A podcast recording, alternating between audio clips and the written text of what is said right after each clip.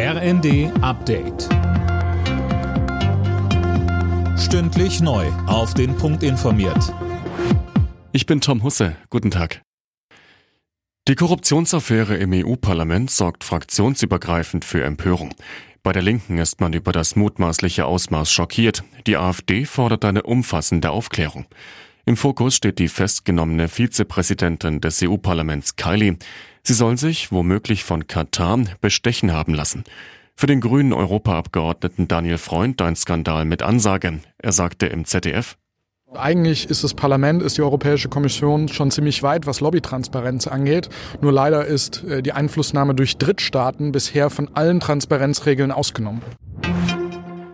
Wegen der Energiekrise wird der vereinfachte Zugang zum Kurzarbeitergeld verlängert, und zwar bis Ende Juni.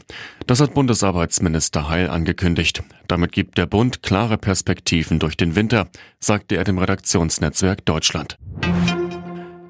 Neue Strecken, neue Züge mit mehr Sitzplätzen und eine dichtere Taktung. Zum Fahrplanwechsel heute verspricht die Deutsche Bahn zahlreiche Verbesserungen für ihre Kunden.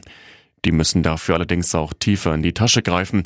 Im Schnitt werden die Tickets im Fernverkehr um 5% teurer.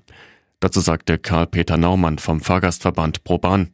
Kein Fahrgastverband wird sagen, toll, dass jetzt wieder Preiserhöhungen kommen. Aber auf der anderen Seite, Energie wird teurer, die Mitarbeiter wollen deutlich mehr haben.